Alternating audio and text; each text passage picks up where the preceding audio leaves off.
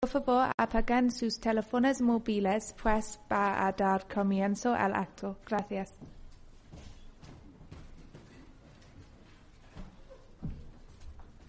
Buenas tardes a todos y a todas.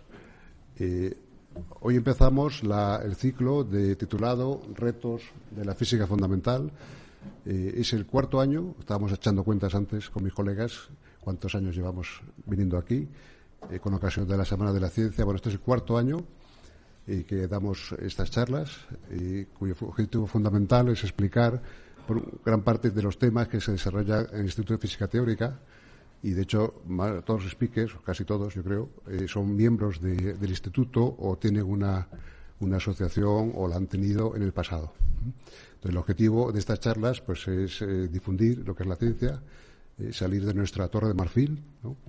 Y tratar de hacer este esfuerzo que nos viene muy bien también a nosotros, ¿no? de difundir estas cosas que hacemos, los trabajos teóricos. Bueno, básicamente somos teóricos, algunos tienen más contacto con, con los experimentales, como lo veréis. Hoy hay un fenomenólogo, ¿verdad? O dos, de hecho.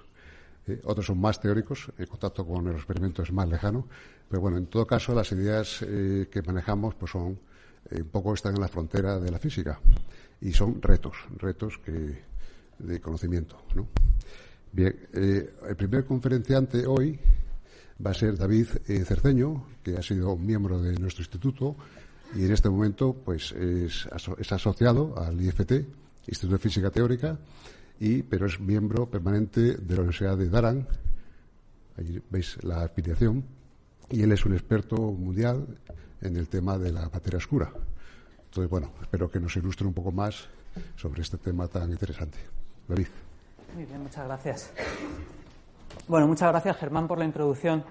Eh, tengo que agradecer también al Instituto de Física Teórica por la invitación a participar en estas charlas. Yo estuve también hace, me parece que fueron tres años, cuatro años, en el ciclo también que organizamos entonces. Y como ha dicho Germán, ahora mismo estoy en la Universidad de Durham. Entonces, la verdad es que les agradezco mucho la invitación.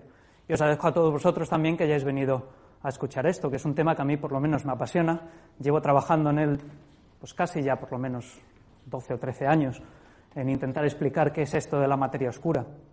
Y digamos que así de formación, para que sepáis un poquito de dónde vengo, yo soy físico teórico, es decir, intento entender un poco cuáles son los ladrillos fundamentales de la física, cómo entender la naturaleza a nivel fundamental y, eh, en este caso, la física teórica, la física de lo microscópico, está intentando ayudar también a entender la física de lo más grande, que es la física del universo. Entonces vais a oír muchas de las transparencias que voy a presentar hoy, eh, vais a ver muchas galaxias, vais a ver estrellas, eh, pero todas las aplicaciones que estoy intentando hacer de física a esos niveles van a ser principalmente desde el punto de vista de física de partículas. ¿ok? Entonces, a mí por lo menos es una, eh, una asociación que también me parece muy interesante, ¿no? Como de algún modo eh, ambas escalas se complementan o podemos, se influyen entre, se influyen entre ellas, ¿de acuerdo? Eh, bueno, así sin más, a mí me gusta cambiar los títulos, entonces eh, yo creo que el título original que di podía ser un poquito distinto, pero eh, digamos que he retitulado esto como Buscando la materia oscura debajo de las piedras. Y casi ahora, a última, último, en último momento, iba a poner por tierra, mar y aire. Pero bueno, el caso es que llevamos buscando materia oscura y ahora os explicaré un poquitín qué es esto durante ya mucho tiempo. Entonces, hoy lo que quería resumir un poco es cuál es la idea principal detrás de esta componente tan exótica del universo, cuáles son algunas de las ideas teóricas que tenemos para explicarla y sobre todo me quería centrar un poquito más, Germán ha mencionado antes la conexión con el experimento, eh, en qué esfuerzos experimentales estamos haciendo hoy en día para buscar estas partículas y cuál es el estado actual del campo. ¿ok?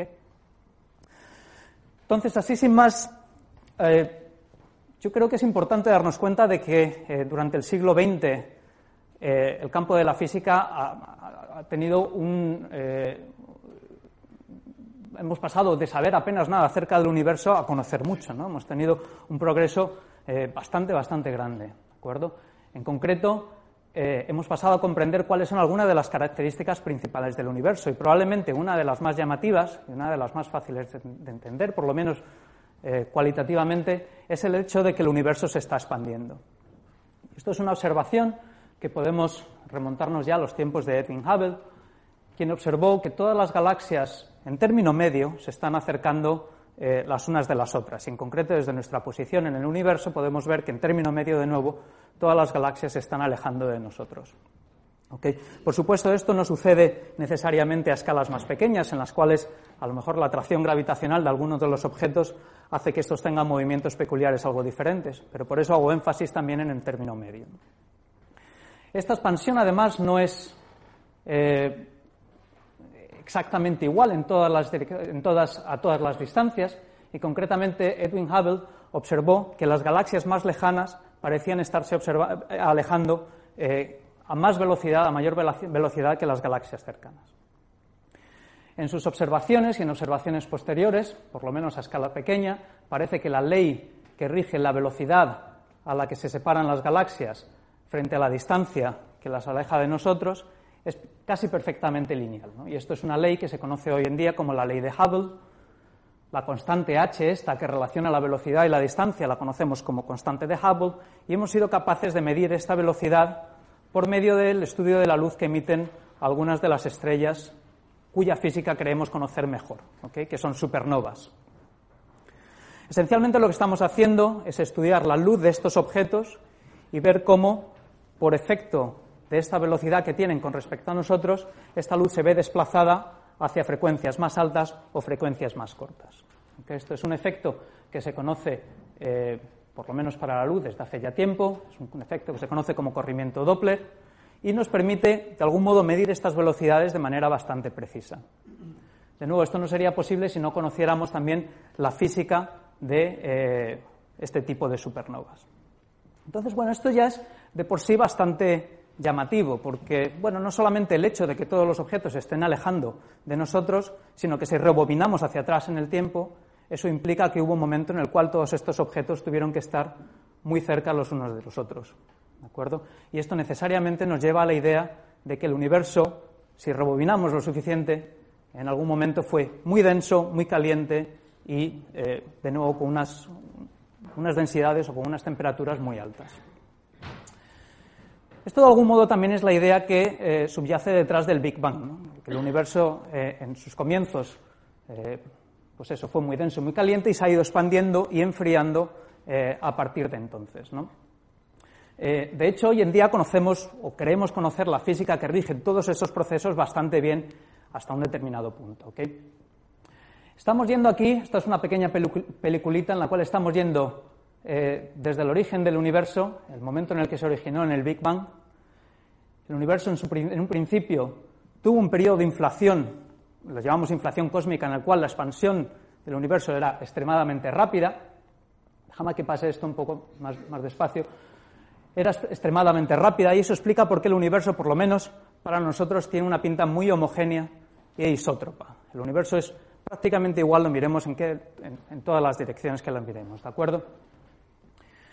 En un principio, de nuevo, en el universo la densidad de la temperatura era tan grande que todas las partículas que conocemos hoy como fundamentales se encontraban en un estado, una especie de estado de plasma más o menos libres. ¿De acuerdo? Aquí estamos hablando de quarks, todas las partículas fundamentales y también posiblemente partículas que no hayamos descubierto todavía. ¿De acuerdo?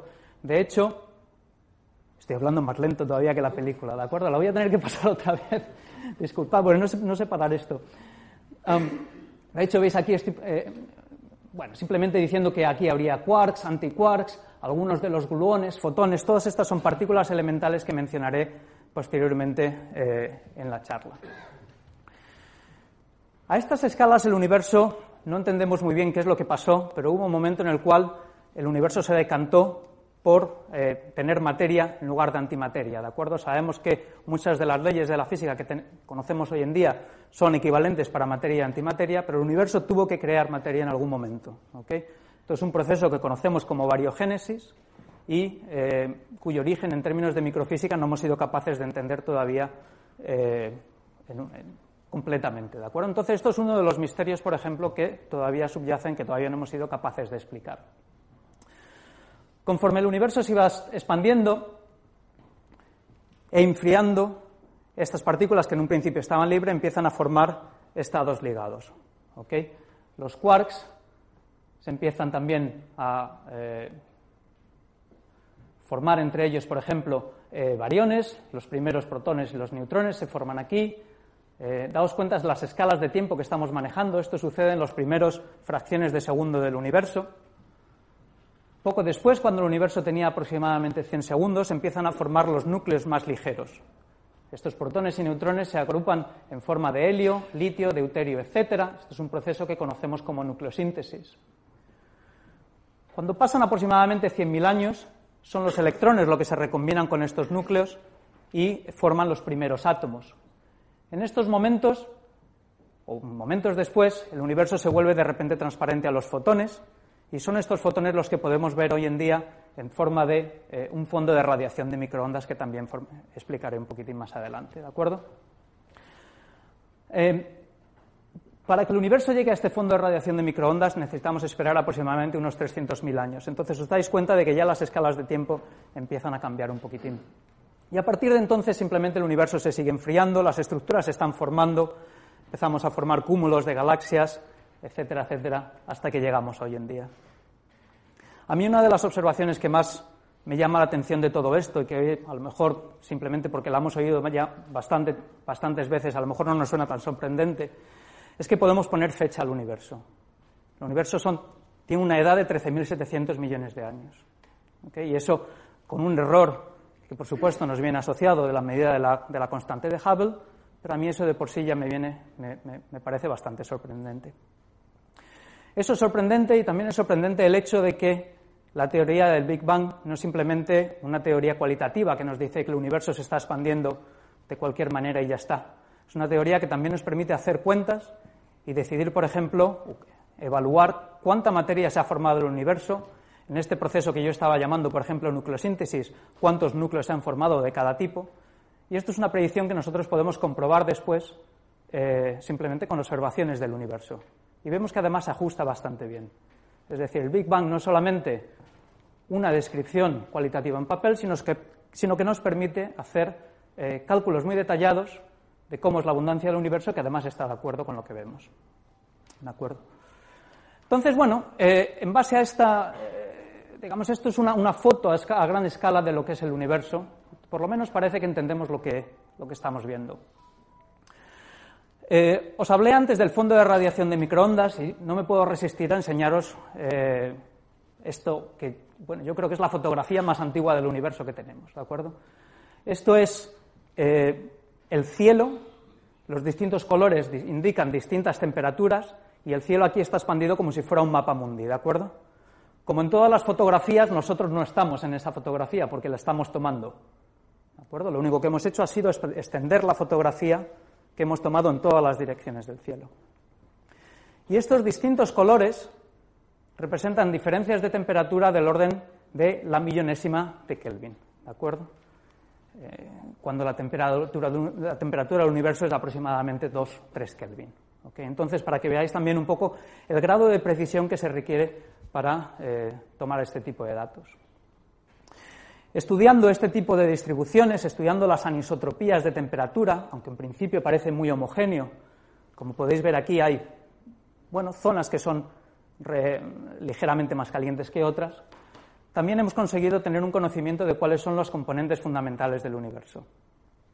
Y en concreto también es así como hemos llegado a saber cuánta materia hay, de qué tipo y, por ejemplo, cuáles son las otras componentes del universo. Entonces, de nuevo, esto no es solamente una foto muy bonita, sino que es, en términos cuantitativos, eh, son datos que nos permiten analizar el universo, las componentes del universo en el que vivimos. Como decía, todo esto es a gran escala, pero si bueno, ahora intentamos explicar cómo es el universo a escala pequeña, lo que tenemos que utilizar son dos de las teorías que, eh, que hemos desarrollado y que sabemos que funcionan de manera excelente, ¿de acuerdo? Eh, unificando, perdona, la teoría de la relatividad con la mecánica cuántica, hemos construido teorías cuánticas de campos, por medio de las cuales hemos descrito la naturaleza-estado fundamental con una precisión extraordinaria. El equivalente de nuestra tabla periódica para los químicos, digamos, la tabla periódica para los físicos, es bastante más sencilla, es esta que estoy poniendo aquí. Esto es lo que conocemos como el modelo estándar de las partículas fundamentales o de las interacciones fundamentales. Y esto contiene los ladrillos de los cuales están hechas todas las cosas, de los cuales está hecha la materia. Tenemos por una parte los quarks, que son estas partículas eh, que forman en su parte, formarían hadrones, eh, protones, neutrones, etc. Tenemos otras partículas que son los leptones. Eh, el electrón es uno de estos leptones. el neutrino, si habéis oído hablar de los neutrinos, son otros de estos leptones, simplemente que no tienen carga. Y además vemos que estas partículas aparecen replicadas en tres familias distintas, cada una con una masa superior a la otra. ¿De acuerdo? En la charla que veréis después de Vicente Mateu, eh, yo creo que andará un poquitín más en detalles del modelo estándar. Bueno, pues estos quarks y estos leptones son los ladrillos fundamentales. De hecho, para entender gran parte, prácticamente la totalidad de la materia que vemos, nos, bastan tres partículas aquí, que son el quark que llamamos up, el quark que llamamos down y el electrón. Y con esto ya hemos entendido gran parte de la materia que podemos ver. Las interacciones fundamentales aparecen descritas por lo que llamamos bosones, y aquí tenemos el fotón, tenemos los gluones, que median la interacción de tipo fuerte, y tenemos otras partículas que son exóticas también, los bosones Z y W, que median las interacciones electrodébiles. Y finalmente, podemos decir que hemos completado finalmente la familia del modelo estándar con el descubrimiento del Higgs. El Higgs es una partícula que pensamos que tiene eh, relación con el origen de la masa del resto de las partículas eh, y, eh, como sabéis, fue descubierta recientemente. Es un gran éxito de la física teórica y de la física experimental. La física teórica por haber predicho la existencia de estas partículas y, por supuesto, la física experimental por, el tremendo esfuerzo que ha llevado el descubrirla. Bueno, como os decía, este modelo estándar nos permite describir con gran precisión la mayoría de los fenómenos que vemos en la naturaleza. Y esto es prácticamente a todas las escalas. Si nos vamos desde la escala atómica, la escala ya de moléculas, incluso si aumentamos la escala, sabemos que todo lo que estamos viendo en última instancia puede descomponerse en moléculas, átomos, estos a su vez núcleos atómicos, electrones, quarks, etcétera. ¿De acuerdo? Entonces, bueno, esto es lo que voy a llamar yo durante la charla materia ordinaria. ¿De acuerdo? Y otra de las observaciones que yo creo que son fundamentales de los últimos años acerca del universo es darnos cuenta de que esta materia ordinaria realmente es solamente un 4% de todo lo que hay en el universo. Estos son excelentes noticias para los físicos porque tenemos un montón que trabajar ahora para descubrir qué es, el, 96% restante. Eh, pero por supuesto nos ponen algún problema, porque os he dicho que el modelo estándar funcionaba, era casi excelente, ¿verdad? Entonces, ¿qué es lo que nos falla y qué es lo que nos falta en este modelo? Bueno, por diversos estudios, y de nuevo en el resto de la charla voy a intentar también explicar un poquitín más en detalle qué, qué tipo de estudios o qué tipo de observaciones son, hemos descubierto que un 23% de la, de materia o de la energía del universo está en forma de una materia extraña, ¿no? una materia que la llamamos materia oscura, porque no emite ni absorbe luz. ¿De acuerdo? Solo sabemos de su existencia por efectos gravitacionales y eh, bueno, entendemos desde el punto de vista de física de partículas fundamentales que podría deberse a, una, a otra nueva partícula fundamental. Entonces, bueno, sabemos que estamos buscando algo exótico, pero no solamente algo exótico en pequeñas cantidades. Daos cuenta de que la materia oscura es un 23% del universo y la materia ordinaria es un 4%. Es aproximadamente cinco veces más abundante que la materia ordinaria. Entonces, estamos buscando algo que realmente es muy, muy abundante y a toda vista es muy, muy esquivo, porque no hemos visto, no hemos sido capaces de detectarla todavía. Si creéis que este es el problema principal, esperad. el problema principal es realmente la energía oscura, ¿no? Perdonad porque se me ha cortado un poquitín aquí. La energía oscura es responsable del 73% de la densidad de energía, si queréis, del universo. Y aquí sí que no tenemos ni idea de lo que es. Lo estamos llamando energía oscura, es una componente que sabemos que es responsable de la expansión acelerada del universo. Os hablé antes de las observaciones de Edwin Hubble, que parecía decir que la expansión del universo era, constante. Hoy sabemos que a grandes escalas, y también eh, hoy en día, la expansión realmente es acelerada, el universo está acelerando esa expansión. Y lo único que puede explicarlo es una componente de energía oscura. Podría ser una constante cosmológica o algo incluso más exótico. ¿De acuerdo? Entonces, eh, bueno, como veis, realmente tenemos un problema aquí, ¿ok? Y el problema, o el, digamos, el reto es que desconocemos la existencia del 96% del universo. Bueno, yo en esta charla me voy a concentrar en la materia oscura. El motivo es que la búsqueda de materia oscura es muy distinta de la búsqueda de la energía oscura. Y, eh, bueno, sería una charla completamente distinta y no daría tiempo a explicarlo absolutamente todo.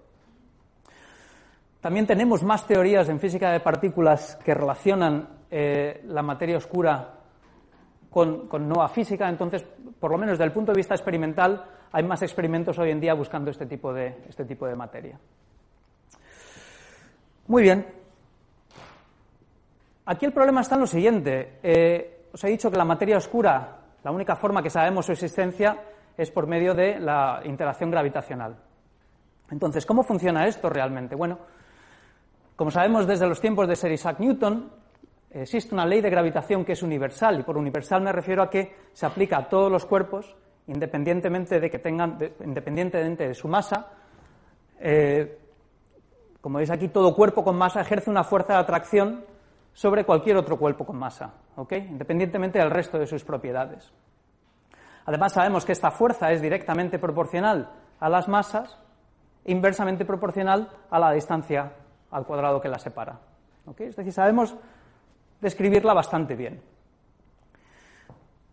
Como es universal, esto también implica que se aplica a escalas pequeñas, se aplica a escalas grandes y en concreto podemos aplicarla, por ejemplo, a escalas planetarias. Si pensamos un planeta orbitando alrededor eh, de una estrella, sabemos que podemos compensar la fuerza, podemos explicar la fuerza centrípeta que explica, que explica la rotación de este objeto por medio de la atracción gravitacional. Y esto lo único que implica es que podemos calcular, si queréis, la velocidad de rotación de un objeto y relacionarla con la masa que hay contenida en, este, en esta órbita. ¿De acuerdo? Así, por ejemplo, si ponemos una determinada masa en el centro, el objeto este se va a mover a una velocidad y si aumentamos la masa, sabemos que la velocidad de rotación va a ser mayor. Esto ya por lo menos nos da una forma de medir las masas que hay contenidas si tenemos acceso a la dinámica de cualquier sistema. Es decir, midiendo velocidades, somos capaces de medir de algún modo la masa que hay contenida en ese sistema. De nuevo, esto es universal, es independiente de que aquí tenga una estrella o que tenga la misma cantidad de gas invisible. ¿De acuerdo? El principio es el mismo. Yo mido la velocidad y determino la masa que hay contenida en el centro. Bueno, pues este es el principio que estamos utilizando, por ejemplo, para medir cuál es la masa de una galaxia. Aquí lo único que estamos haciendo es irnos a escalas aún mayores, pero en esencia lo que tenemos que hacer es lo mismo. Buscamos objetos que están gravitacionalmente ligados a esta galaxia, y esta foto que os estoy enseñando aquí es M33, es una galaxia parecida a la nuestra, la Vía Láctea, es una galaxia espiral, como podéis ver aquí, ¿eh? y lo único que hacemos es medir la velocidad de rotación de objetos como función de la distancia de la galaxia. Eso es una forma de medir masas, ¿de acuerdo? Pero también sabemos por, eh, bueno, sabemos cómo, cómo relacionar la luz que emiten las estrellas con la masa que hay contenida dentro de ellas. Entonces, una forma alternativa de pesar una galaxia consiste en medir cuánta luz nos llega y convertir esa cantidad, esa luminosidad, en una masa. ¿De acuerdo? Esto nos da dos medidas de la masa que en principio deberían ser equivalentes. Si no son equivalentes, obviamente estamos perdiéndonos algo de la masa que sería oscura. Esta es la misma galaxia que os he puesto antes, SM33. La he tumbado para ponerla en un eje. Este es el radio, la distancia con respecto a esta galaxia. Y aquí en el eje vertical voy a estar representando la velocidad de los objetos como función de la distancia. Si la galaxia contuviera solamente materia luminosa, por medio de la ley de Newton, lo que esperaría es que las velocidades aumentarían siempre y cuando estuviera dentro de la galaxia, simplemente porque tendría más masa dentro del sistema, y empezarían a decaer como la raíz cuadrada de la velocidad, podéis ver aquí, según nos alejamos en la distancia. Pues bien, las observaciones parecen desviarse significativamente de esto, ¿de acuerdo? Estas son las observaciones que se hicieron en su momento sobre la llamada curva de rotación de esta galaxia, y esto nos indica que aquí tenemos un problema. ¿De acuerdo? Yo creo que aquí estáis todos de acuerdo conmigo en que esta línea no coincide con esta línea ni en broma. ¿no? En realidad hay que tener un poquito más de cuidado al hacer el análisis y ver, por ejemplo, que hay componentes de gas que emiten poca luz a lo mejor en la galaxia, etcétera, etcétera. Pero, eh, digamos, por lo general es imposible reconciliar esta curva con la predicción que tenemos sobre la materia luminosa de la galaxia. Si tomamos la resta, lo que vemos es la componente oscura de la galaxia que nos estamos perdiendo y lo que vemos es que necesitamos compensar la componente visible de la materia oscura con una componente que viene de un halo de materia oscura que llamamos eh, alrededor de la galaxia. Aquí hay dos observaciones. La primera es que la desviación de estos puntos con respecto a esta curva nos dice cuánta materia oscura necesitamos y también nos dicen hasta qué escala necesitamos extender el halo de materia oscura. Y lo sorprendente, lo sorprendente aquí es que de nuevo necesitamos muchísima materia oscura, es aproximadamente el 90% de toda la masa de la galaxia, y que además nos tenemos que ir a distancias casi 10 veces mayores que el propio radio de la galaxia. Es decir, estamos de nuevo buscando un objeto muy extenso. Lo que hoy en día pensamos, y tanto las observaciones como las simulaciones numéricas parecen estar de acuerdo con esto, es que la parte visible de la galaxia que observamos pongamos que por término medio son unos 10 kiloparsecs, tiene que venir acompañada de un halo gigantesco de materia oscura de unos 100 kiloparsecs que no vemos. Y esta es la componente que vamos a buscar, ¿de acuerdo? La consecuencia también es que hay mucha más materia oscura que materia ordinaria, materia luminosa. No me puedo resistir tampoco a poner, normalmente siempre se enseña una curva de rotación así muy limpia, ¿verdad? Eh, aquí es casi obvio que nos está faltando algo. Las observaciones dentro de nuestra propia galaxia son complicadas. Son complicadas porque estamos dentro de la misma galaxia. ¿De acuerdo? Entonces, hay veces que es más fácil ver las cosas cuando están fuera de, fuera de nuestra propia galaxia que la, que la nuestra. Pero esto, es, esto que veis aquí es la curva de rotación de la Vía Láctea. Para que os hagáis una idea, Madrid está más o menos aquí. perdón, aquí. ¿De acuerdo? Los distintos colores corresponden a distintas observaciones. Las barras de error os dan una idea de las incertidumbres que hay en estas medidas, pero en término medio, esto es una curva de rotación que permanece plana hasta distancias de casi 25 kiloparsecs. ¿De acuerdo? Estudiando esta curva de rotación, llegamos a la conclusión, por ejemplo, de que en nuestra posición de la Vía Láctea hay una densidad de materia oscura de 5 por 10 a la menos 24 gramos por centímetro cúbico. No sé si eso os parece mucho o poco. Eso es muy poquito, ¿verdad? ¿Cuál es la densidad del agua? Es un gramo por centímetro cúbico, ¿no? Entonces estamos buscando algo que en apariencia es extremadamente, eh, bueno, es muy, muy, muy poco denso, ¿de acuerdo? Entonces aquí ya también empezáis a ver un poco cuál es la dificultad de observar esto. El único motivo por el que hay más materia oscura es porque el halo es muy, muy extenso, ¿de acuerdo? Hay también otra foto que me gustó mucho y esta me parece que la encontré por Twitter. ¿no? Alguien compartió una foto del cielo nocturno, y esto es la luna. Como sabéis, la luna se obtiene aproximadamente medio grado. Eh, y es una foto, para dar crédito a quien tomó la foto, de acuerdo, es una foto de Stephen Ram. Entonces alguien se dio cuenta de que el cielo eh, sería mucho más espectacular si pudiéramos ver algunas de las galaxias que no son tan lejanas, ¿de acuerdo? Y concretamente Andrómeda es de las galaxias, es la, que tenemos más cercana, ¿de acuerdo? Es M31. Si pudiéramos ver toda la luz que emite el disco galáctico de Andrómeda, sería siete veces, el, ángulo que se obtiene es siete veces mayor al de la Luna. ¿De acuerdo? Obviamente es una luz que, pese a que Andrómeda está bastante cerca, ¿de acuerdo? No podemos verla. Entonces solamente, bueno, solamente llegamos a ver Andrómeda, solamente el centro, ¿de acuerdo? Pero fijaos que esto es bastante espectacular. Esto es un montaje que hizo uh, Buckley Houston, entonces la verdad es que de nuevo es, muy, muy espectacular. Este montaje lo he hecho yo con PowerPoint, entonces es bastante menos espectacular en, en lo estético, pero lo que he hecho aquí ha sido poner, superponer lo que sería el halo de materia oscura de Andrómeda. Es que de repente el cielo ya es incluso más interesante. Esto lo he tomado de una simulación por ordenador, que es la simulación Acuario. Entonces aquí veis varias cosas. El halo de materia oscura, en principio, pensamos que es aproximadamente esférico, no exactamente esférico, pero aproximadamente. Y como veis aquí tiene algún tipo de subestructura. Lo que estoy haciendo es poner la materia oscura si pudiéramos verla. ¿De acuerdo? Entonces veis aquí que hay regiones más densas, regiones menos densas de materia oscura, y lo que pasa, por supuesto, es que la, materia luminosa también cae en esos mismos pozos de potencial. ¿De acuerdo? Pero, eh, bueno, esto es una, una simulación por ordenador del halo de materia oscura. La evidencia de materia oscura no solamente sucede a escala galáctica, y lo que nos convence de, bueno, el hecho de que necesitamos esta componente tan, tan extraña es que también aparecen evidencias a escalas más grandes. De hecho, una de las primeras observaciones hechas por el astrónomo Fritz Zwicky en el año 1930-33 se centraba en el cúmulo de, cúmulo de galaxias de coma. Son aproximadamente mil galaxias.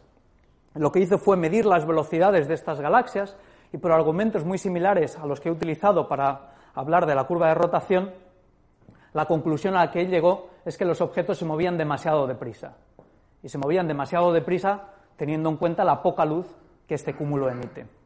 Entonces, sus conclusiones también fueron muy, eh, muy similares a las que ya he descrito. Hay mucha más materia que la materia que podemos ver. ¿de acuerdo?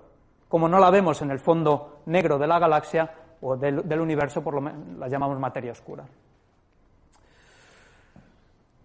Os he enseñado antes también simulaciones numéricas de una, galaxia. Esto es una simulación numérica yéndonos a escalas incluso más grandes. Para que os hagáis idea, las intersecciones que veis aquí de estas estructuras más o menos filamentosas podrían albergar varias galaxias, ¿ok? Un cúmulo de galaxias. Entonces veis que estamos yéndonos a escalas cada vez más grandes del universo. Esto que parece un fondo de piscina es en realidad los resultados de la simulación Millennium que hicieron también en la Universidad de Durham. Esto es una simulación en la cual, eh, utilizando técnicas numéricas, empezaron con una densidad de materia oscura aproximadamente homogénea y la dejaron evolucionar en el tiempo. Lo que se obtiene es una estructura filamentosa. Nosotros no podemos ver estos filamentos, pero lo que esperamos es que las galaxias y los cúmulos de galaxias caigan en las regiones más densas, que serían las regiones luminosas.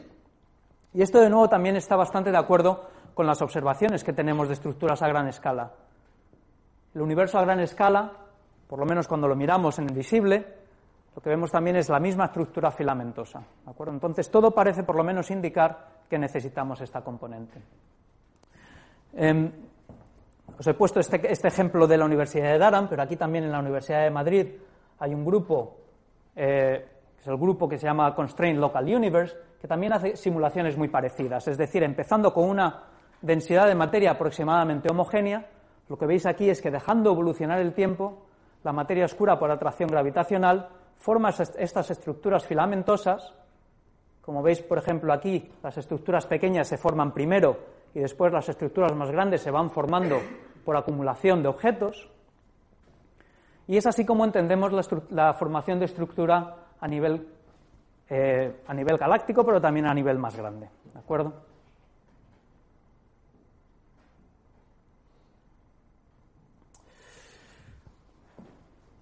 Esto también nos da la idea de que, eh, bueno, estos filamentos en principio también deberíamos ser capaces de observarlos. Y de hecho lo sorprendente es que, eh, bueno, esto es una observación de hace unos años solamente,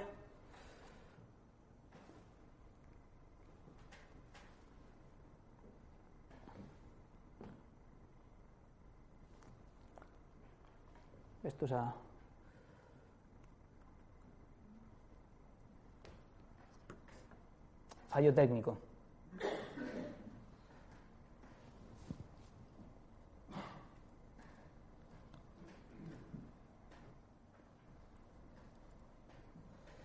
Vamos a ver qué ha pasado.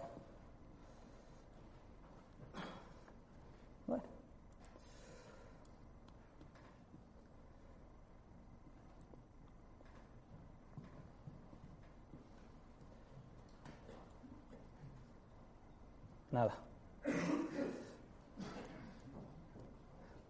Dame un segundo que lo corrijo, ¿de acuerdo?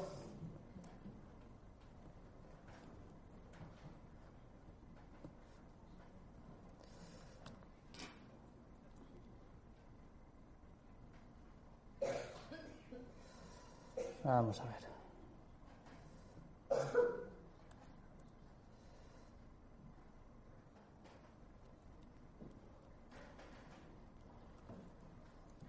nada. Bueno.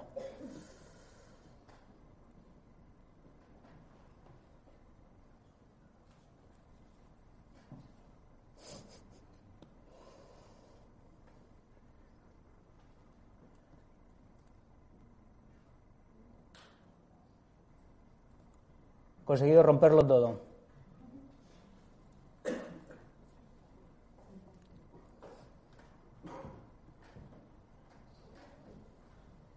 No pasa nada. Muy bien.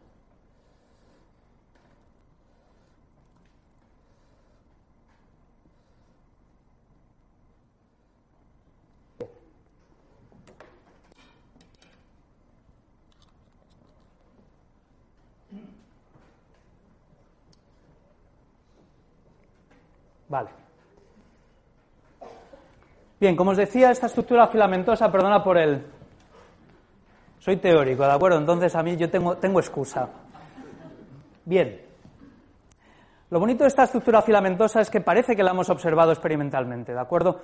Y esto que os pongo es una, observación de hace apenas eh, cuatro años. Ha habido otras un poquito más recientes, pero a mí esta me gusta mucho. Esto que veis aquí son dos cúmulos de galaxias entonces, Abel 223 y 222. Y estos cúmulos de galaxias, las, pelotas que veis aquí arriba y abajo, se observan en el visible, es decir, son perfectamente visibles y sabemos que contienen un gran número de galaxias. Las líneas que veis es la reconstrucción que hemos hecho de la masa que hay contenida en este sistema utilizando técnicas de lentes gravitacionales, que es simplemente ver cómo la luz se desvía cuando atraviesa este objeto. Esto sabemos que es un efecto que la relatividad general predice, ¿de acuerdo? Y que podemos utilizar para saber cuánta masa hay contenida en el sistema. Bueno, lo sorprendente aquí no es observar que aquí hay masa y aquí hay masa, eso ya lo sabíamos. Lo sorprendente es darnos cuenta de que también hay una especie de filamento que une estos dos cúmulos. Este es el análogo de los filamentos que os enseñaba aquí, ¿de acuerdo? Por supuesto, se requieren más estudios, más observaciones, etcétera, etcétera, pero eh, bueno, todo parece indicar que vamos en la dirección correcta. Si aumentamos ya la escala aún más, esta es una foto que os he enseñado antes, ¿de acuerdo? Este es el fondo de radiación de microondas. Y desde los tiempos de COBE, después el satélite WMAP y ahora el satélite Planck, hemos conseguido medir la temperatura del universo con una precisión extrema. Estudiando estas anisotropías, hemos sido capaces de determinar de algún modo cuáles son las componentes del universo. Y es así como hemos llegado también a la misma conclusión. ¿De acuerdo? De hecho, es utilizando estos datos que los números que os he dado anteriormente, este 73% de energía oscura, 23% de materia oscura y 4% de materia ordinaria, han sido, han sido determinados. ¿De acuerdo? Entonces, de nuevo, no es que, no es que solamente estemos buscando una componente bastante abundante, sino que además también hemos sido capaces de determinar cuál es esta abundancia y cuánta materia oscura estamos buscando. En fin, todo esto, de algún modo, el cuadro que pinta es bastante consistente. Estamos buscando una componente oscura, es decir, una componente que no emite ni absorbe luz. Es una componente neutra, que no tiene carga eléctrica o carga de color. Si tuviera carga eléctrica, lo más probable es que la habríamos observado, y lo mismo sucede si hubiera tenido carga de color, ¿de acuerdo? Eh, es estable.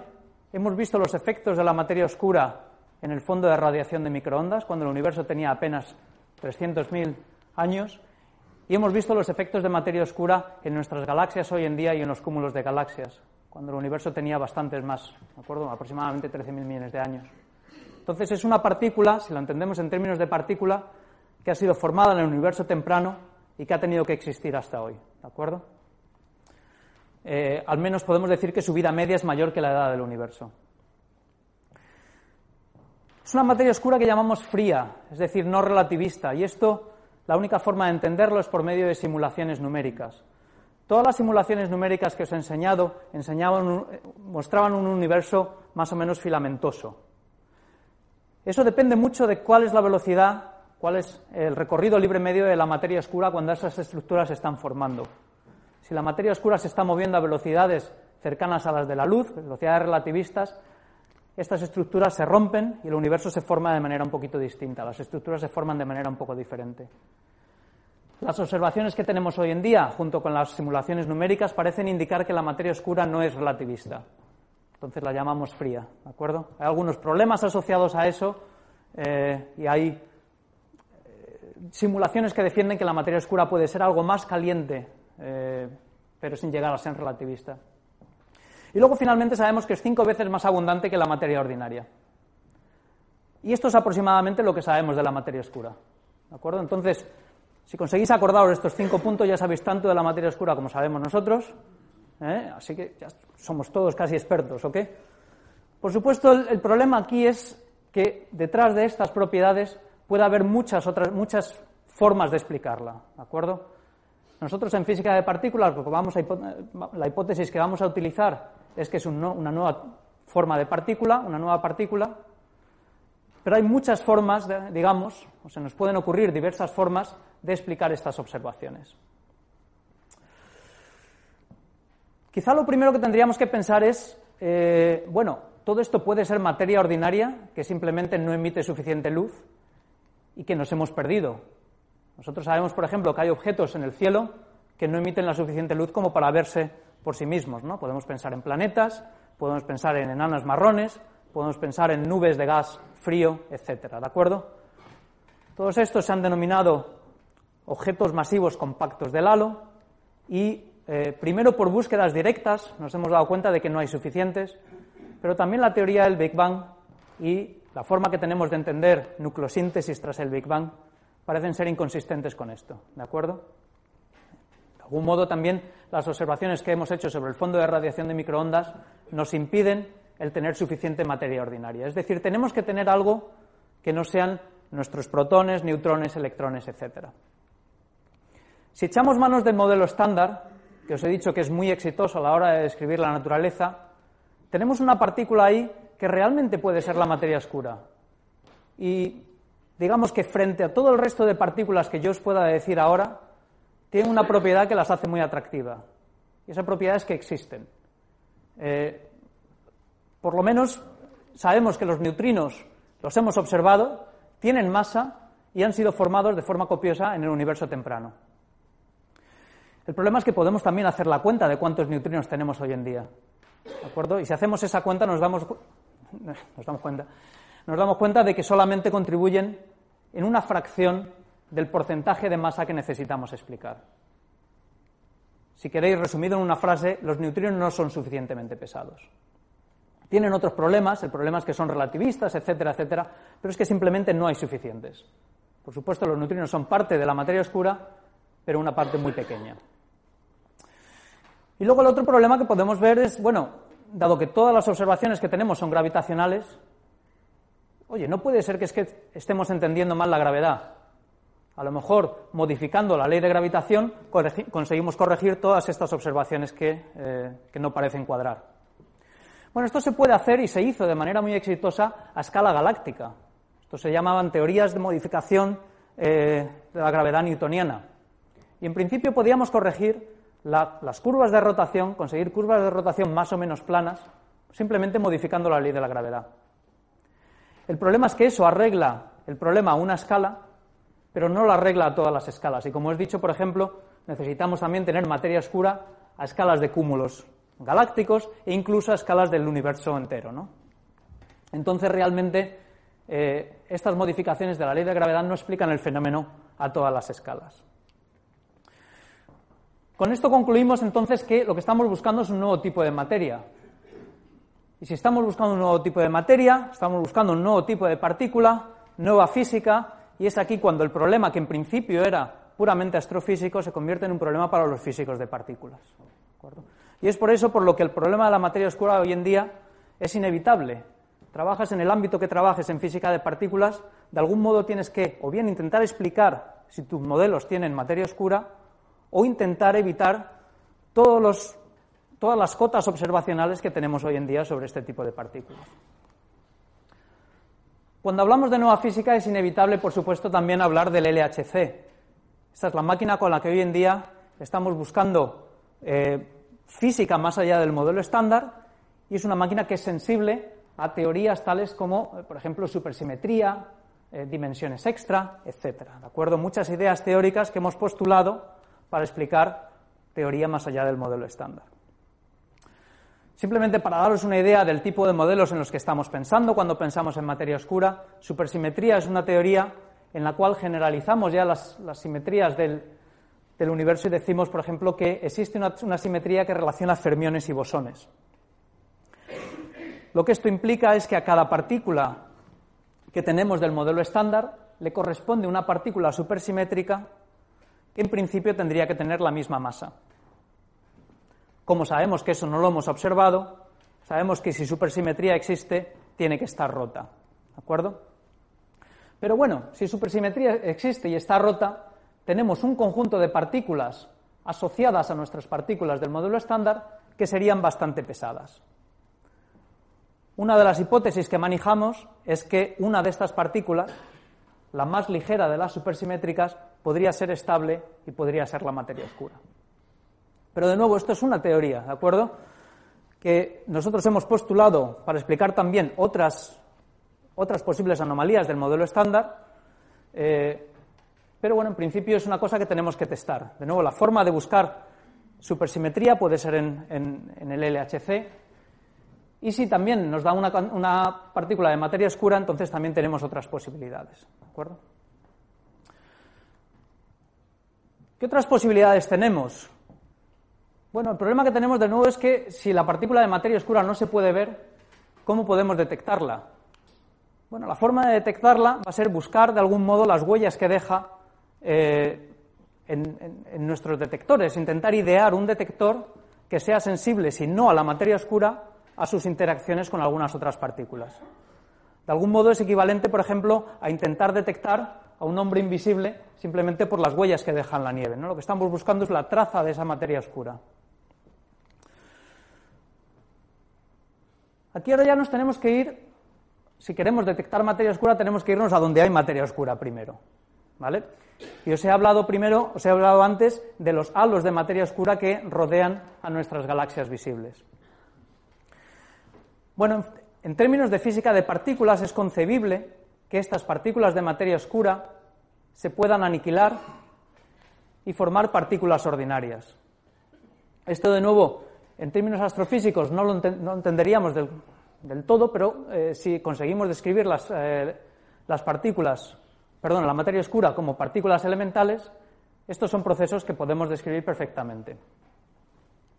Estas aniquilaciones pueden, pueden darnos neutrinos, fotones, pueden darnos antimateria, y esto serían las huellas en la nieve que estamos buscando. ¿De acuerdo? Es decir, tenemos que idear un experimento que sea sensible a estas partículas y de algún modo separar cualquier proceso ordinario que pueda producirlas. Eh, obviamente aquí tenemos ya diversos experimentos y aquí también veis la dificultad de este tipo de búsquedas, ¿no? que si estamos buscando neutrinos o si estamos buscando fotones, el experimento que tienes que tener es completamente distinto. Uno de los experimentos que ha tenido más éxito en los últimos años y que yo creo que ha, dado resultados espectaculares también en los últimos, yo diría en los últimos tres y cinco años, es el eh, telescopio espacial Fermi. Esto es un detector de rayos gamma, un detector de fotones, que está en órbita y eh, que está haciendo un mapa del cielo, mapa del cielo completo cada tres horas. ¿De acuerdo? Lo que está haciendo es buscar fotones en todas las direcciones. Lo que estamos haciendo después es ponerlos en un mapa similar al que os he enseñado antes del fondo eh, del, fondo de radiación de microondas. Este es el cielo según lo observa Fermi. De nuevo, los colores corresponden a distintas concentraciones de rayos gamma. Esta línea roja que podéis ver aquí, roja anaranjada, es la Vía Láctea. Lo que he hecho ha sido, de nuevo, extender el mapa del cielo como si fuera un mapa mundi. Y eh, en estas coordenadas el centro galáctico está aquí. Entonces, obviamente, lo que veis aquí es que desde el disco de la galaxia, de manera no sorprendente, nos está llegando mucha luz. ¿De acuerdo? Según nos alejamos del disco hacia, digamos, en direcciones perpendiculares, la luz disminuye. El problema que tenemos aquí es, obviamente, estamos buscando la materia oscura a través de luz. Y esto se nos complica, ¿de acuerdo? Se nos complica porque hay muchas cosas en la galaxia que nos dan luz. Entonces, lo primero que tenemos que hacer es eliminar de este mapa todas las fuentes de luz que conocemos. ¿Eh? Y aquí yo veo caras de incredulidad, porque esto también nos pasa a nosotros. Es, como, ¿cómo vas a hacer eso? No? Es muy, muy complicado, es un proceso realmente complicado. Si nos centramos solamente en el centro galáctico, esto es lo que sucede cuando eliminamos todas las fuentes de radiación conocidas. ¿De acuerdo? De rayos gamma a estas energías. Lo que veis aquí es que conseguimos limpiar la señal bastante. Aquí tenemos una distribución de rayos gamma. Veis que algunos objetos eh, desaparecen. Aquí tenemos que tener en cuenta cuando tenemos determinado número de púlsares, estrellas, etcétera, etcétera. Esta imagen de por sí es ya bastante sorprendente, el hecho que podamos limpiar esto también. Pero lo más sorprendente quizá es que tenemos una imagen residual aquí. ¿De acuerdo? Esta imagen lo que significa es que con el fondo que conocemos de estrellas, milipúlsares, etcétera, no podemos explicar toda la luz que nos llega del centro galáctico. Esto se ha postulado como una posible señal de materia oscura. ¿De acuerdo? Y lo interesante es que podría corresponder, si lo intentamos explicar desde el punto de vista de materia oscura, a una partícula con, con una masa aproximadamente 100 veces la masa del protón, que es perfectamente razonable desde el punto de vista teórico. También hay que tener cuidado, este tipo de observaciones también serían compatibles con otras fuentes astrofísicas que podían haber estado, eh, digamos, que no, podíamos no haber detectado todavía, ¿de acuerdo? Eh, aquí hablo, por ejemplo, de un determinado número de púlsares.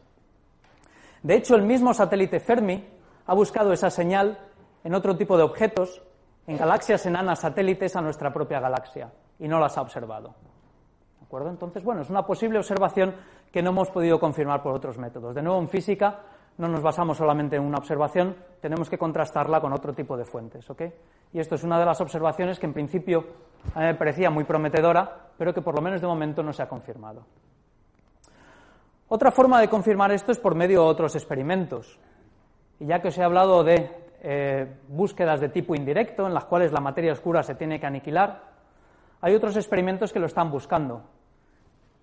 Es concebible, por ejemplo, que la materia oscura se hubiera acumulado gravitacionalmente dentro del Sol o dentro de la Tierra, y dentro de estos objetos se aniquila en un par de neutrinos, que son los que buscamos después. La forma de buscar estos neutrinos ya no es con telescopios, lo que estamos buscando son, bueno, telescopios de neutrinos si queréis, y esto es un ejemplo de ellos. Esto es una recreación del experimento Antares que opera en el Mediterráneo. Cuando digo en el Mediterráneo es por debajo del Mediterráneo, ¿de acuerdo? Esto es agua.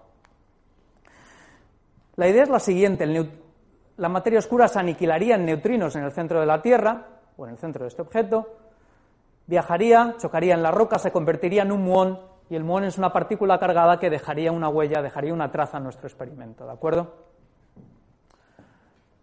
No sé si esto os permite ver muy bien, aquí hay un muón que se está moviendo de izquierda a derecha, y está encendiendo estos ojos electrónicos que son los que forman Tares. ¿no? Para que os hagáis una idea, este es el tamaño de estos ojos y lo que está buscando es radiación de tipo Cherenkov en el Mediterráneo.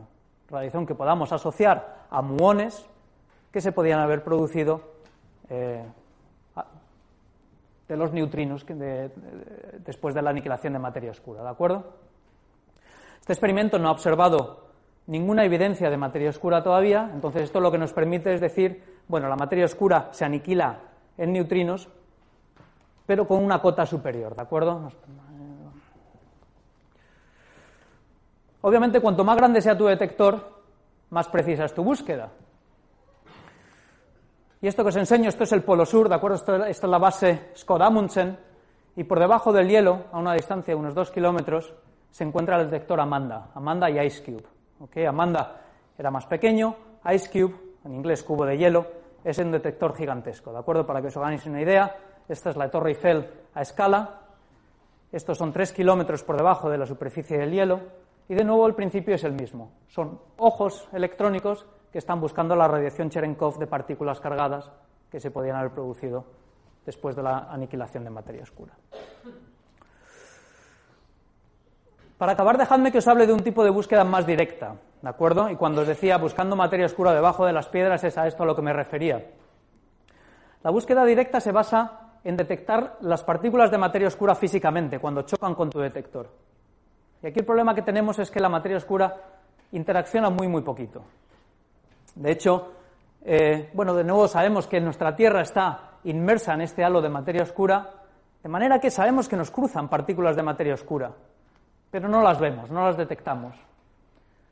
Eh, puede ser que no hay muchas partículas y solamente pasan a lo mejor cuando estamos dormidos. Eh, pues vamos a hacer la cuenta, ¿no? Para cambiar un poco, hemos hecho la cuenta con una botella de agua. Entonces, de nuevo, utilizando las densidades que os he enseñado antes de materia oscura, en las botellas de agua que os bebéis todos los días, o bueno, si no os la bebéis todos los días deberíais, eh, pensemos, por ejemplo, que es una botella de medio litro. Echando así cuentas rápidamente, tenemos aproximadamente 10 a la 27 protones, neutrones y electrones, que son bastantes. Eh, tenemos casualmente unos, eh, varias decenas de miles de neutrinos cósmicos, pero eso no nos deberían importar porque interaccionan muy poquito y eh, no los vamos a ver jamás. Pero bueno, como curiosidad ya lo sabéis. Y aproximadamente, si tenemos una partícula de materia oscura de una masa de 100 gigaelectronvoltios, 100 veces la masa del protón, como la que explicaría la señal del centro galáctico, tendríamos una. ¿Ok? Entonces, bueno, ya sabéis, cuando os bebéis una botella de agua, aproximadamente tenéis una partícula de materia oscura. No es que la estéis bebiendo, porque enseguida que la movéis, va a haber otra partícula de materia oscura. La partícula de materia oscura le importa muy poquito que vosotros movéis la botella, ¿no? Pero bueno, es más o menos esto lo que estamos buscando. Entonces, bueno, no parece haber muchas, pero se mueven muy deprisa. La velocidad de la materia oscura en nuestra posición en la galaxia es de unos 300 kilómetros por segundo. De manera que, y este número siempre está mal porque doy la charla muy lento, ¿de acuerdo? Eh, aproximadamente unas 20.000 millones de partículas de materia oscura nos han atravesado durante esta charla. Obviamente no la notamos porque interaccionan muy poco. Entonces, el reto experimental es diseñar experimentos que sean sensibles a la colisión de partículas de materia oscura, pero nada más. Y el problema está en el nada más. ¿Cómo conseguimos que un experimento no mida otra cosa? Bueno, lo primero que tenemos que tener en cuenta es que este tipo de interacciones, de nuevo, lo que queremos es que la materia oscura choque, mueva un núcleo, y lo que hacemos nosotros es buscar ese núcleo que se ha movido. Estamos buscando un único núcleo, el movimiento de un único núcleo en un detector. La forma en la que lo buscamos es, bueno, pues porque ese núcleo puede ionizar el medio, puede emitir luz, o puede aumentar localmente la temperatura del medio. Si estamos hablando de un cristal puede provocar oscilaciones. Pero de nuevo son todo oscilaciones o efectos producidos por el retroceso de un solo núcleo. Bueno, lo primero que tenemos que hacer es darnos cuenta de que si ponemos nuestro experimento en superficie, mal vamos. Mal vamos porque tenemos un flujo de partículas que nos vienen del cosmos, eh, rayos cósmicos, nos vienen, eh, bueno, simplemente también de radiactividad que tenemos alrededor, que estaría eh, iluminando nuestro experimento constantemente. Entonces, lo primero que tenemos que hacer es llevarnos nuestro experimento bajo tierra, protegerlo de lo que viene siendo, por ejemplo, toda la radiación cósmica. Este es el monte Tobazo, esto está en los Pirineos, y debajo del monte Tobazo está el laboratorio subterráneo de Canfranc. Está situado en una antigua línea de ferrocarril que unía España y Francia, eh, en su origen tenía un laboratorio muy pequeñito, a una escala, a una profundidad unos 1.500 metros. o tiene un laboratorio muy espectacular, eh, como veis, una, distancia eh, a, una, profundidad de unos 2 kilómetros. ¿de acuerdo? Esto es ideal para hacer este tipo de experimentos porque la montaña nos sirve de protección. Todo el material que tenemos encima nos sirve de protección, nos elimina todos los rayos cósmicos y podemos por lo menos asegurarnos de que medimos, cuando medimos, medimos la materia oscura u otros, otros efectos que queramos medir. Estos son cristales de eh, yoduro de sodio, son los que esta gente utiliza eh, como su, eh, bueno, su experimento, ¿de acuerdo? Estos cristales se iluminan cuando uno de los núcleos dentro de esos cristales tiene un retroceso nuclear. ¿De acuerdo? Entonces lo que estamos buscando es luz dentro de estos cristales. El siguiente problema, por supuesto, es que incluso en esa caverna tenemos radiación natural. Radiación natural que viene de las cadenas de desintegración del uranio y del torio, por ejemplo. Y tenemos mucha. El uranio y el torio producen radon en su momento, etcétera, etcétera. ¿De acuerdo? Entonces lo que tenemos que hacer es construir un blindaje alrededor de estos cristales, y aquí tenéis, por ejemplo, los cristales están dentro de una cobertura de, de cobre, rodeados por plomo y en última instancia rodeados también por una capa de polietileno. Y todo este blindaje está diseñado para apantallar toda la radiación de la cueva. Por supuesto, los materiales que utilizamos tienen que ser sumamente limpios. De nada nos vale limpiar la radiación que nos lleva de la cueva si estos materiales están sucios. Y por sucios me refiero, por ejemplo, a que tengan impurezas de uranio o torio o incluso a la radiación intrínseca del material en sí. ¿De acuerdo? Eh, supongo que alguno de vosotros lo sabéis, pero el plomo que fabricamos contiene, eh, contiene plomo 210, ¿de acuerdo? Que es un isótopo radiactivo. El plomo 210 tiene una vida media de unos 20 años. Con lo cual, realmente, si queremos fabricar plomo y esperar a que sea lo suficientemente limpio como para utilizar en estos experimentos, deberíamos esperar varios, varios cientos de años o incluso miles de años. Entonces, claro, esto no es una cosa que le guste a las agencias, eh, una forma, digamos, de conseguir plomo limpio, que es simplemente irnos a plomo que se ha fabricado hace lo suficiente, hace, hace mucho tiempo. Esto que veis aquí es un lingote de plomo romano, y este es el tipo de plomo arqueológico que se utiliza como primera línea de, eh, digamos, de apantallamiento en estos experimentos. Este plomo que ha sido forjado hace 2.000 años y ha permanecido en el fondo del mar después del naufragio de alguno de estos barcos, ¿de acuerdo? está lo suficientemente limpio como para utilizar como blindaje. Por, supuesto, se intenta utilizar o se utilizan piezas que no tienen valor arqueológico y después de eh, los consiguientes permisos, etcétera, etcétera. ¿De acuerdo? No es un expolio. Déjame que pase un poco más rápido, ¿ok? Em, este es el tipo también de blindaje que utilizamos en el experimento con el que yo trabajo, que es el experimento CDMS. Aquí en lugar de cristales de yoduro de sodio estamos utilizando cristales de germanio, que están dispuestos en cinco torres. Aquí veis una de las torres con uno de nuestros científicos para que os hagáis una idea del tamaño. Y también tienen un blindaje muy similar, ¿de acuerdo? Lo que hacemos es poner plomo arqueológico en la primera zona, ¿de acuerdo? Esto es polietileno, plomo arqueológico, plomo normal y un poquito más de polietileno. Y para que os hagáis una idea también del tamaño de esto, ¿de acuerdo? Aquí tenemos a tres científicos durante la eh, etapa de instalación. Esto también es uno de los aspectos que me gusta a mí de eh, la física hoy en día, ¿de acuerdo? Que es muy colaborativa. ¿no? Estamos aquí hablando de un equipo de aproximadamente 100 científicos de 20 países distintos. ¿Eh? Y es esto lo que, eh, por lo menos desde el punto de vista humano, a mí también me gusta, me gusta destacar. Este es uno de nuestros cristales. Nosotros en la actualidad estamos moviendo el experimento. Nos estamos mudando. Hasta ahora estábamos funcionando en la mina de Sudán, en Minnesota, a una profundidad aproximada de 800 metros. Ahora nos mudamos a Snowlab, es una mina en Canadá, que está a dos kilómetros de profundidad. Y obviamente lo estamos haciendo porque el experimento va a estar mejor apantallado ahí. Esto que tenéis aquí son detectores de carga y detectores de vibraciones en la, red cristalina. La idea es que cuando la partícula de materia oscura choca en nuestro detector, los electrones se crean pares electrones hueco que viajan a las superficies que son donde son detectados. Simultáneamente, esto es un cristal de germanio, entonces tiene oscilaciones, nosotros lo que hacemos es medir estas oscilaciones por medio de estos detectores de fonones. De nuevo, son experimentos que tienen que ser muy sensibles. Eh, estos son unos 20 centímetros aproximadamente. Y de nuevo tenemos el experimento con el que hemos estado funcionando hasta ahora son 9 kilogramos de, germanio. ¿De acuerdo? Hay experimentos hoy en día que llegan incluso hasta la tonelada de otros, de otros, eh, otros elementos, ¿de acuerdo? Utilizando xenón, por ejemplo, o líquidos eh, con gases nobles.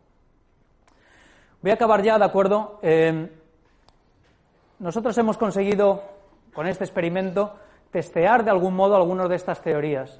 Y no hemos encontrado por el momento nada consistente. Nada consistente con una, con una señal de materia oscura, ¿de acuerdo? Hemos tenido algunos posibles sustos en los cuales, eh, bueno, hemos observado de repente alguna señal que no podíamos explicar del todo. Y cuando os digo del todo, para que os hagáis una idea, eran tres eventos cuando esperábamos uno. Eh, después de haber estado operando el experimento durante varios años. Entonces, no es una búsqueda que sea fácil. Los experimentos de materia oscura están, como veis, geográficamente muy distribuidos en el mundo. ¿De acuerdo? Es una búsqueda muy activa y es una búsqueda que yo espero que dé resultados en el futuro más o menos cercano. Hay grupos de búsqueda de materia oscura en España, eh, búsqueda de detección directa. Como os decía Germán, yo estoy asociado al Instituto de Física Teórica, entonces SuperCDMS de algún modo está relacionado también. En la Universidad de Zaragoza son los que operan en el laboratorio subterráneo de Canfranc eh, y tienen experimentos muy interesantes como Anaís y Rosebud. Y luego también en la Universidad de Valencia tienen, eh, están relacionados con alguno de estos. Búsqueda de detección indirecta, de nuevo, hay un montón de grupos en España que están dedicados a esto.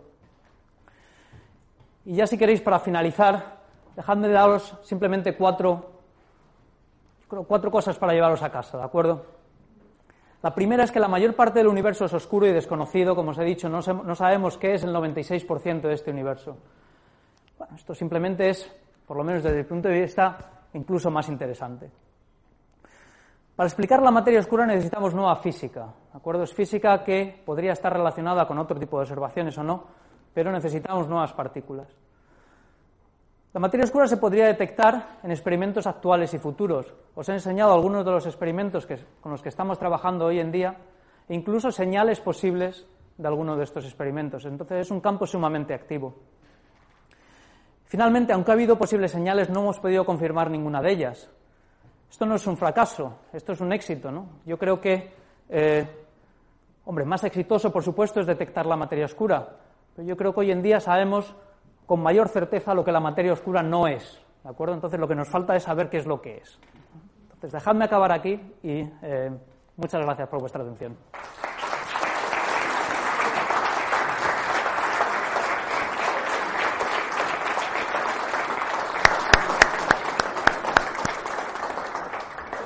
Abrimos un turno de preguntas. A... Sí. Si la materia eléctrica, eh, si la materia oscura no tiene carga eléctrica, ¿cómo se pretenden detectar los choques contra los núcleos? Es muy buena pregunta, ¿no? Porque, eh, digamos, cómo interacciona, lo que tú estás preguntando es a nivel fundamental cómo interacciona una partícula neutra con el núcleo, ¿verdad? Eh, si nos vamos otra vez a nuestro cuadro de partículas del modelo estándar, lo que estaríamos buscando es alguno de estos mediadores que pudiera mediar una interacción de una partícula neutra, por ejemplo, con, el, con este núcleo. Tenemos las interacciones débiles, o parte de las interacciones electrodébiles puede suceder con partículas no cargadas. Piensa, por ejemplo, en una colisión, una colisión de un neutrón con un núcleo. Es muy similar a eso, ¿de acuerdo? Entonces sería una forma que entendemos, por ejemplo, de interacciones de partículas de materia oscura sería por medio de, las interacciones débiles, o parte de las interacciones débiles. También pueden ser otro tipo de interacciones de la misma escala, ¿de acuerdo? A lo mejor existe una nueva fuerza que no hemos sido capaces de probar o un nuevo mediador eh, que medie ese tipo de interacciones, ¿de acuerdo? Gracias. Ah, aquí había una pregunta. Sí. Gracias por la exposición brillante. A ver, yo no soy experto en física, eh, pero eh, vamos a ver si me sé explicar. Eh,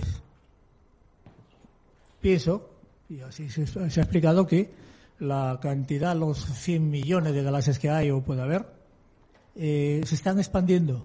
Se necesita un motor que las expanda no sé dónde sale tanta energía para seguir expandiendo y cuándo se va a acabar, digamos que el combustible, para entendernos. Y eh, has eh, pintado ahí el halo, digamos, de cada una de las galaxias, o bueno, como se puede entender. Si se está expandiendo, también se expande el halo. Entonces no sé en qué manera, si se expande la densidad baja, es decir, cómo, cómo interacciona ese halo con la, eh, lo que está ocurriendo, vamos a decir, o pensamos que está ocurriendo, y, cuál es el fin. bueno, mm, haciendo una extrapolación, ¿dónde se acaba todo esto? ¿no? Gracias. Muchas gracias. Bueno, como os decía también, eh, la velocidad de expansión es proporcional a la distancia, por lo menos en primera instancia, ¿de acuerdo? Entonces, especialmente cuando estamos hablando de dinámicas locales, de dinámicas a escala galáctica, eh, a la hora de describir estos halos de materia oscura, la expansión del universo no es tan tan relevante, digamos. Nosotros estamos, lo único que estamos sintiendo es la gravedad del propio halo, o la, gravedad de la propia galaxia, ¿de acuerdo? Entonces no, no esperaría que a esas escalas nosotros pudiéramos ver ningún efecto, por ejemplo, de la expansión del, del universo, ¿de acuerdo? Lo que estamos viendo es la, la, la gravedad del propio halo, ¿ok? Luego, a escalas superiores, hombre, eso es precisamente lo que nos ha hecho darnos cuenta de que algo en nuestra descripción del universo estaba fallando cuando la, expansión del universo a escalas más grandes parece ser acelerada. Precisamente una de las observaciones que nos ha hecho darnos cuenta de que alguna de las componentes del universo tenía que ser incluso más exótica. ¿no? Y esto es la, energía oscura. ¿no? Darnos cuenta de que necesitábamos una componente que predijera de algún modo que la expansión del universo iba a ser acelerada. ¿Eh? Y esto, de nuevo, lo único que tenemos que hacer es ver cuáles son las ecuaciones que rigen esa expansión cómo esa expansión depende de los ingredientes que estemos metiendo en el universo ¿eh? y, en este caso, adecuar esos ingredientes a las observaciones que estamos haciendo. Eh, ¿Dónde acaba? Bueno, en principio, como digo, ahora mismo estamos en una fase en la cual la, la, expansión del universo parece acelerada. Entonces, bueno, no es que nos vaya a afectar mucho ahora, pero.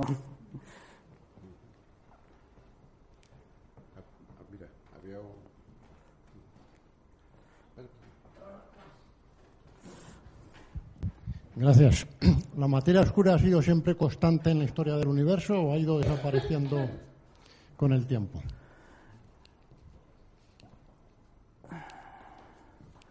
Muy difícil responder a esa pregunta porque no sabemos lo que es la materia oscura. Entonces, acaban de pasar por mi cabeza como distintos modelos de materia oscura en la cual la gente ha predicho cosas diferentes. Déjame volver a lo que sabemos. Sabemos cuánta materia oscura necesitamos hoy en día lo que no sabemos es realmente cómo se ha formado en el universo temprano. ¿Vale? Entonces hay distintos modelos de física de partículas que nos dicen que o bien la materia oscura se ha formado simplemente se ha desacoplado térmicamente del universo en algún momento. Hay modelos que predicen que es absolutamente estable y modelos que predicen que decae, pero con una vida media muy larga. En primera instancia, lo que te diría es que sabemos que la materia oscura se tiene que haber formado antes del, nucleosíntesis, de, nucleosíntesis tras el Big Bang, porque si no las predicciones que estamos haciendo sobre esa nucleosíntesis serían incorrectas. Entonces eso ya es un segundo después del universo.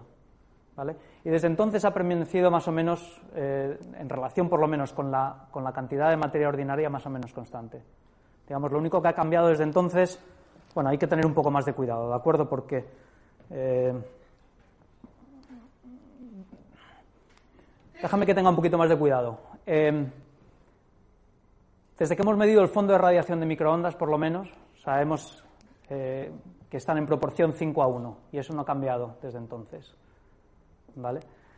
De nuevo, lo que pasa antes de nucleosíntesis, cómo la materia oscura se ha formado, ahí ya depende de cuáles son los modelos que nosotros estemos construyendo. Y lo que tenemos que hacer es ver si esos modelos son viables en el universo temprano y si explican las observaciones hoy en día. Eh, pero con lo que tenemos que trabajar es con las observaciones que tenemos, que son pocas. ¿eh? Es una respuesta confusa, pero es que tampoco podemos. Eh, no sabemos lo que es.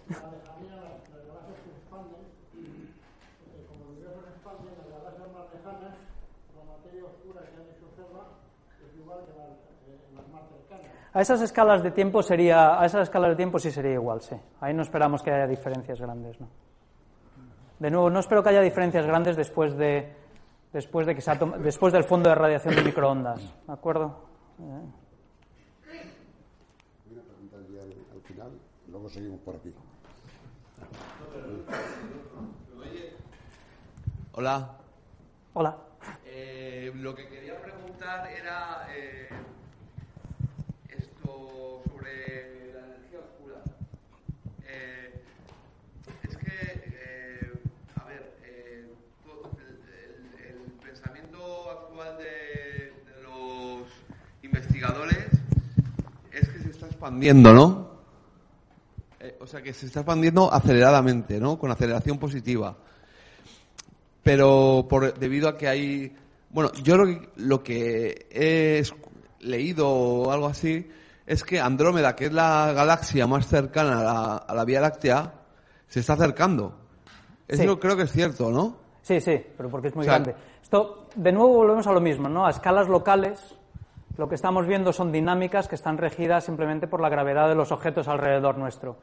¿De acuerdo? La expansión del universo lo que estamos viendo son escalas mucho más grandes. Cuando yo te estaba poniendo ejemplos ahí, muchas de estas supernovas son muchísimo más distantes que Andrómeda. ¿De acuerdo? Nosotros tenemos todo el grupo local, tiene su propia dinámica. ¿eh? Y esa es, eh, en en gran parte, eh, Y luego dónde están las, las eh, también he, masa. vi- he visto un gráfico donde se veía como los gráficos estos del, en, fo- en forma mapamundi, igual que el, que el de microondas, igual que el Sí. de del, del- del observatorio Fermi, Sí. eh, etcétera, ¿no? Entonces he visto uno también, que no sé cómo se llama, y que es de la posición del corrimiento eh, al rojo, de Doppler. Eh, eh, eh, eh, a- el mismo tipo de gráfico para todo el universo. Yo lo que, lo que me pregunto, o sea, porque, no sé, tengo un pensamiento eh, de que a lo mejor lo de la aceleración positiva podría cambiar con el futuro, pero no, ya sé que hay muchos vestigios, pero aparte de la Andrómeda, ¿hay alguna otra galaxia que tenga corrimiento al azul? Pues supongo que de nuevo si miras en el grupo local tiene que haber algo más, ¿sabes? O sea, nosotros de nuevo estamos volviendo al... No, que yo sepa no. Eh, no. De nuevo, o sea, tú en- este mapa, esta, esta línea que te, que te he puesto, por ejemplo, para la ley de Hubble, eh, ahí te he puesto, digamos, una escala muy pequeña, ¿de acuerdo? Si nosotros la extendemos a distancias más grandes, eh, hay supernovas a distancias muchísimo más grandes que siguen esa misma línea, ¿de acuerdo? Entonces, no, sí. Dime. Es que hay un estudio, eh, un- o sea, Permuter, Ries y Smith hicieron la primera eh, eh, conjetura de que el universo se expandía aceleradamente, que les dieron el premio Nobel. Pero en dos o tres años más tarde, de la Universidad de Georgia, eh, Eduard Cipreos hace una correlación, del, o sea, un, un ajuste, tomando en cuenta eh, otro factor gravitacional, o sea, el propio, el propio peso de, de la propia masa bariónica del universo sobre las eh, supernovas también, que basan en estudios de supernovas tipo 1A. Eh, y, y- y bueno, y hace un ajuste que no se, no se desvía como Smith, Ries y Permuter. ¿Sabes lo que te quiero decir? No sé si le habrás llegado a tu Bueno, mano. incluso ahora también hay, eh, digamos, todo esto no es una sola observación, ¿de acuerdo? Vienen de correlar bastantes observaciones diferentes, ¿de acuerdo? Supernova es una de ellas, el fondo de radiación de microondas es otra, ¿de acuerdo? Eh, incluso ahora también hay gente que intenta explicar el mismo fondo de radiación de microondas sin utilizar energía oscura, ¿de acuerdo? Y esto simplemente son descartando, pero aquí la clave es el descartar algunas de las medidas que se han hecho en supernovas, ¿de acuerdo? Mira, hay otra pregunta por aquí. Sí. Eres teórico, yo no soy, yo no soy un experto, pero tengo dos preguntas. Desde el Big Bang, la eh, materia oscura ha ido a su, difusión, ha, s- ha seguido la materia normal, es decir, van asociadas. Y segundo, pregunta también filosófica, la energía es la capacidad de un sistema de crear trabajo. ¿La energía oscura va asociada a la materia oscura y este es el sistema? Primero, la materia oscura es más abundante que la materia ordinaria, entonces es más bien al revés, es la materia ordinaria la que sigue la materia oscura. De hecho, la materia oscura crea los pozos gravitacionales en los cuales la materia ordinaria cae después, pero en efecto eso es lo correcto. Y luego, en cuanto a la relación entre energía oscura y materia oscura, no sabemos. Hay eh, algunas de las cosas que hipotetizamos, por ejemplo, es que puedan estar relacionadas de alguna manera, pero no es trivial.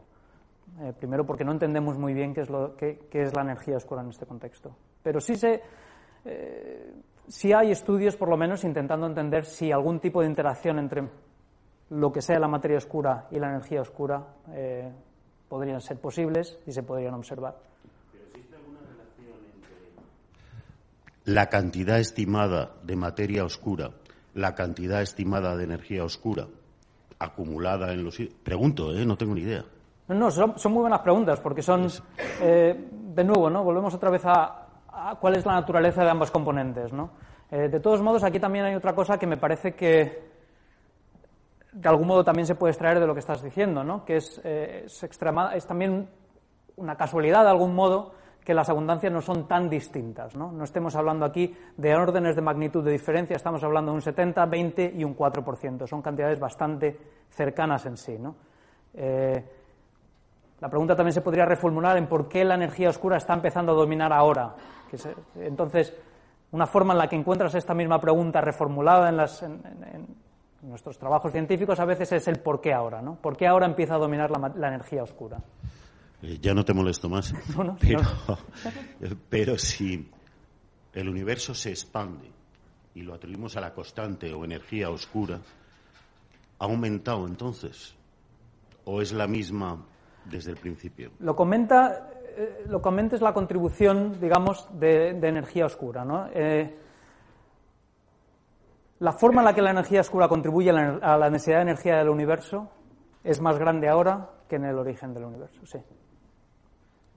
Y eso simplemente por cómo evolucionan estas contribuciones durante la, la, evolución del universo, ¿de acuerdo? Sabemos que el universo en su comienzo estaba dominado por radiación, luego tuvo una época en la cual estaba dominado por materia, digamos, materia no, eh, que se movía a velocidades no relativistas, y hoy en día entendemos que la, eh, está dominado por la energía oscura. Ahora, ¿por qué ahora? No sabemos. Esa es una muy buena pregunta que no sé. ¿Hay alguna pregunta más? Vamos, aquí, aquí había una persona que lleva un rato. Ahora que están, sí. ahora que están tan de moda los agujeros negros después del libro y todo esto, ¿crees que pueden jugar algún papel en la explicación de, de la materia oscura? Pues también se ha intentado, ¿no? Porque de nuevo lo que estás buscando es algo que sea que sea oscuro de algún modo, ¿no?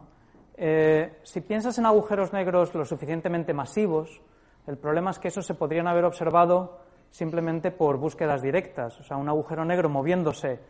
Imagina un halo de agujeros negros, ¿verdad? Si son lo suficientemente masivos, podrías ver o bien por ocultación o por fenómenos de distorsión de la luz de alguna de las estrellas, del fondo de estrellas, los podrías haber observado. Y de hecho, las búsquedas de objetos masivos compactos en el halo se basan en ese tipo de cosas. Entonces sabemos que, por lo menos, objetos, agujeros negros grandes, digámoslo así, no forman la materia oscura.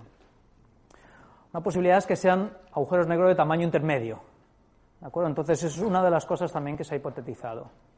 Eh, son objetos interesantes porque a lo mejor su colisión, su colisión podría dar lugar a, eh, de nuevo, los tienes que buscar de manera indirecta. ¿De acuerdo? Entonces, a lo mejor una colisión de estos objetos podría dar lugar a cierto, bueno, cierto tipo de física que tú podrías buscar. ¿De acuerdo? Entonces, bueno, es una de las hipótesis que se ha barajado. Sí. Gracias. Las preguntas que le puedes hacer ahora a David y vamos a agradecerle la fantástica charla que ha dado. Muchas gracias.